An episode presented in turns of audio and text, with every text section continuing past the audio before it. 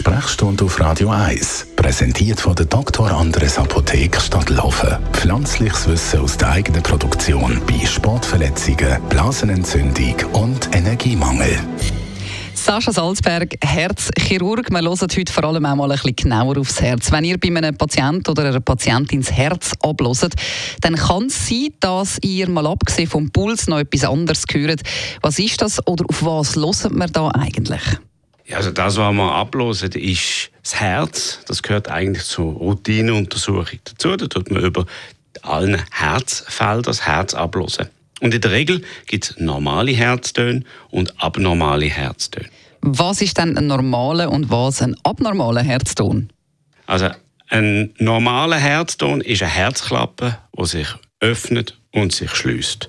Bum, bum, bum, bum, bum, bum. So hört sich das Herz an. Und je nachdem, wo man es ablässt, auf welchem Feld, links, rechts, oben, unten, an der Herzspitze, hört sich das anders an. Aber dann gibt es auch noch abnormale Herztöne. Und die abnormalen Herztöne können ein Zeichen sein, dass mit dem Herz etwas nicht stimmt. Dass zum Beispiel der Puls nicht regelmäßig ist, dass es eine Herzrhythmusstörung gibt oder dass eine Herzklappe entweder nicht richtig schließt oder nicht richtig aufmacht. Das ist eigentlich äh, die, die, erste Untersuchung, die man am Herz macht, ist mit dem Stethoskop ablösen. Mhm. Und ist es dann gerade beunruhigend? Also was ist denn, wenn ein Herz sonst noch ein Geräusch macht?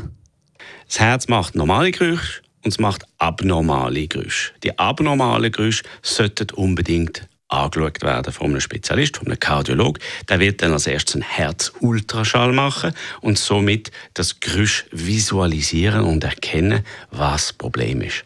Achtung, nicht jedes Herzgrüß will gerade heißen, dass man sehr krank ist. Das sollte man zuerst einmal anschauen und besprechen. Es gibt ein Herzgrüß, wo völlig, äh, wo nicht häufig sind, mhm. aber auch nicht bedeutet, dass man krank ist. Vielen herzlichen Dank für die Informationen. Unserem Herzspezialist und Chirurg Dr. Sascha Salzberg.